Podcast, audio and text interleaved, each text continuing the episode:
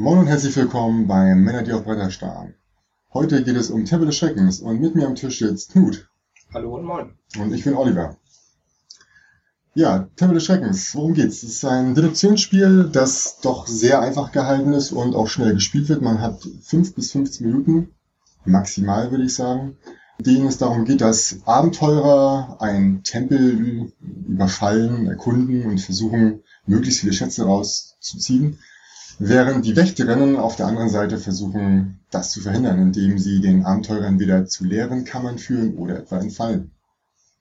Zur Erkundung des, des Tempels. Jeder Spieler bekommt dafür fünf Karten. Darunter kann sein, halt wie gesagt, leere Kammern, ein Schatz oder eine Falle.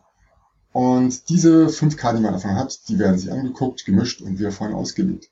Und dann entsteht grundsätzlich eine Diskussion darüber, wer denn jetzt die besseren oder die schlechteren Karten hat. Und derjenige Spieler, der der Startspieler ist und eine sogenannte Schlüsselkarte hat, entscheidet dann, bei welchem anderen Spieler, also nicht bei sich selbst, er eine Tür öffnen möchte. Ja, das ist grundsätzlich, worum es geht. Gut. Ja, ich habe noch nicht so viel Erfahrung mit Tempel des Schreckens gemacht. Wir haben es in der Regel zu dritt nur gespielt. Das Ganze ist, äh, das ist das Minimum eigentlich, von drei bis zehn Spielern möglich. Hat uns gut gefallen. Ich glaube aber, dass es vielleicht tatsächlich mit mehr Spielern mehr Spaß macht.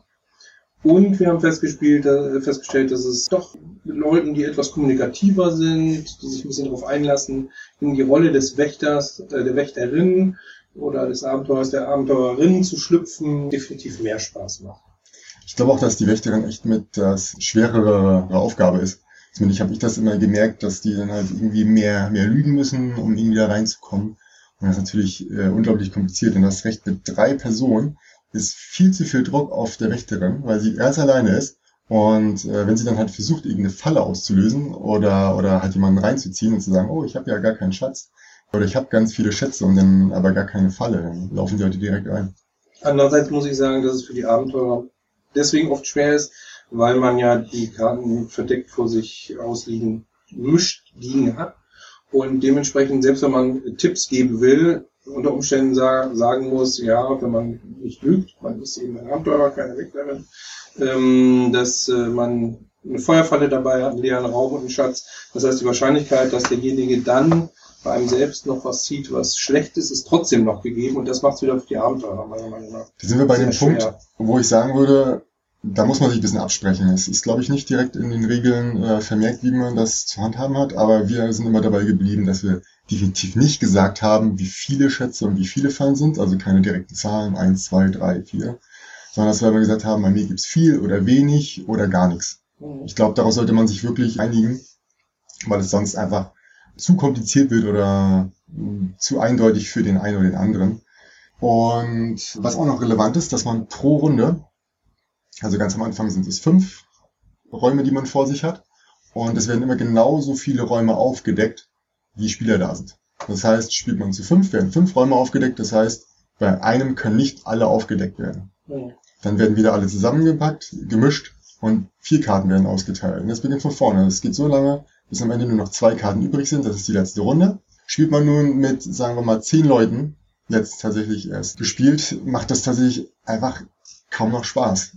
Denn die Anzahl der Schätze steigt wirklich nur marginal von fünf Personen auf zehn Personen. Und dann hast du da einmal wirklich die Hälfte der Leute, die fast gar nichts haben. Dann haben zwei irgendwie einen Schatz, weil es maximal nur acht Schätze sind. Dann sagt der eine, ich habe drei Schätze, der andere sagt zwei Schätze. Hast du eine Falle? Nein, ich habe keine Falle. Und dann geht's hin und her, Ping-Pong.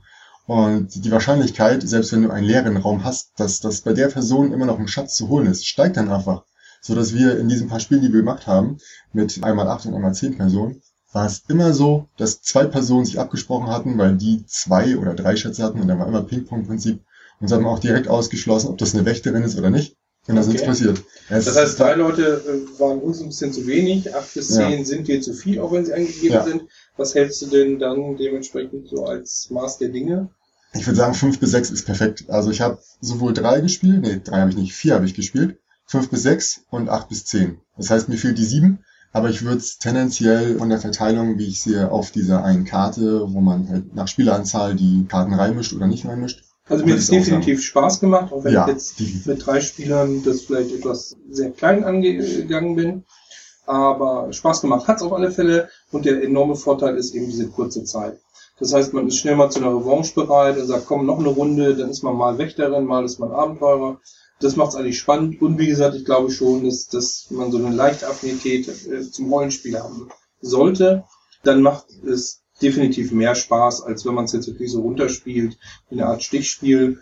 Der, der es so spielt, macht meiner Meinung nach nicht so richtig und wird auch wahrscheinlich nicht so viel Spaß in der ganzen Geschichte haben. Nee, also es ist definitiv äh, was sehr Kommunikatives und da einfach mit einem Spiel, das lohnt sich nicht. Man spielt mehrere Spiele hintereinander weg und wird in, erst ab der zweiten Runde lustig, wenn es dann wieder heißt, ach, du bist doch sowieso die Wächterin und äh, die glaube ich sowieso gar nichts mehr.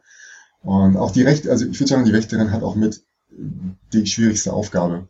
Als Abenteurer die Wahrheit zu sagen und zu argumentieren fällt immer leichter, als bei der Wächterin irgendwie zu behaupten, ja, komm mal zu mir, ist keine Falle und dann ist es doch eine Falle. Mhm. Da muss man schon ein bisschen geschickter lügen und vielleicht zum Ende hin auch einfach mal oder ganz am Anfang die Wahrheit sagen und zum Ende hin würde ich auch immer die, die, die, die Lügen etwas dreister gestalten als Wächter. Ist mir aufgefallen. Und auch bei 8 bis 10, da standen dann die, die armen Wächterinnen da und haben gesagt, was soll ich denn machen? Ich hatte ja nichts oder ich hatte ja nur Fallen. Und dann habe ich gedacht, na ja gut, ihr seid vier Wächterinnen. Da kann man sich schon mal opfern. Es gehört da wahrscheinlich ein bisschen mehr Erfahrung zu, um bei 8 bis 10 zu bestehen. Und es macht aber auch wirklich war wenig Spaß. Auch die Kommunikation unter den Leuten war dann so. Der eine hat dann sechs Leute gefragt, dann war es irgendwie schon, schon zu viel. Die einen haben sich gerade unterhalten, weil es lange gedauert hat. Mhm. Die wurden gar nicht gefragt.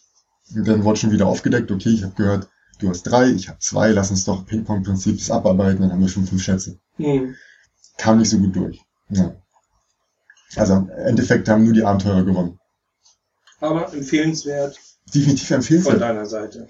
Auf jeden Fall, vor allen Dingen aufgrund auch der, des Preises. Es ist unter 10 Euro. Es ist mal schnell mitgenommen. Du kannst es wirklich jedem erklären. Auch die Mutti, die versteht das auch mal schnell, sofern sie dann Bock auf Spielen generell hat. Fängt da einfach, kann man direkt mit anfangen. Ich würde einfach nur bei der Menge aufpassen von Spielern, aber ansonsten kann das Spiel an jedem Abend, sowohl als, als äh, Opener, als auch als Absacker einfach mal rausgeholt werden. Ich denke auch, dass es gerade bei Nichtspielern gut ankommen kann. Mhm. Gerade die Leute, die nicht so viel spielen, ja. weil sie einfach einen unheimlich simplen und leichten Einstieg haben. Mhm. Auch das ganze Spiel einen etwas anderen Ansatz hat als Stichspiele so in der Größe. Und ja, mir, wie gesagt, hat es auch Spaß gemacht. Ich muss es dann tatsächlich nochmal mit vier, fünf, vielleicht sechs Leuten ausprobieren. Aber das ist so ein Spiel, wo ich sage, ja, wenn es auf den Tisch kommt, bin ich auf alle Fälle mit dabei. Schöner Absacker zum Schluss auch oder zu Anfang von so einem Spieleabend und da deiner Empfehlung nur zustimmen. Mir jetzt auch gefallen. Ich muss sagen, besonders interessant wird es dann bei Spielerzahlen, wo die Anzahl der Wächterinnen ein bisschen äh, variiert. Denn da weiß man immer nicht als Wächterin, sind wir jetzt zu dritt oder sind wir jetzt zu zweit. Und auch die anderen wissen es nicht. Und das ist immer noch ein kleines bisschen spannender, als wenn man genau weiß, okay, drei Wächterinnen oder zwei Wächterinnen, ich gucke mich jetzt um, der hat was komisches gemacht, gut, ist für mich raus. Also selbst dann hast du aufgrund dieses immer wieder Mischens der Karten und der Räume immer wieder die Möglichkeit, trotzdem im Spiel teilzunehmen, selbst wenn bei dir nichts Gutes liegt. Du kannst einfach nach dem Mischen wieder behaupten. Also bei mir ist ja alles voll. Oder bei mir ist ja gar nichts als Wächterin. Findest du die Anpassungen, die es da ja gibt, pro hm. Spieler generell gelungen, äh, die sie da vornehmen? Hm, bei den ersten auf jeden Fall, aber wie gesagt, so ab sieben und auf jeden Fall acht, neun, zehn sind es einfach zu wenig Schätze, also es ist zu einfach dann für die Abenteurer, fand ich. Wobei, wie gesagt, die, die äh, richtig guten oder die, die Vielspieler, die das Spiel auch schon einfach schon mal mindestens fünf bis zehn Runden gespielt hatten, die hatten an diesem Abend leider nicht die Wächterin. Das waren dann Leute, die es zum ersten, zweiten oder dritten Mal gespielt haben. Und die hatten erstmal damit Probleme, überhaupt das Spiel vielleicht in der ersten Runde zu verstehen und in der zweiten Runde auch irgendwelche Taktiken zu entwickeln ja. generell. Aber umso besser, dass man es eigentlich in 15, ja, klar. Also in, 15 in, Minuten abhandeln kann. Letztens erst nach einem schönen Pokerabend, keiner hatte mehr Bock, noch zwei Stunden zu spielen. Da wurde nochmal eine halbe Stunde das Spiel durchgezockt. Und da waren diverse Runden, die man da hintereinander wegspielen konnte. Also macht auf jeden Fall sehr viel Laune. Kann ich nur empfehlen. Sehr schön. Also, Tempel des Schreckens bei Schmidt Spiele herausgekommen und Yusuke Sato ist der Autor.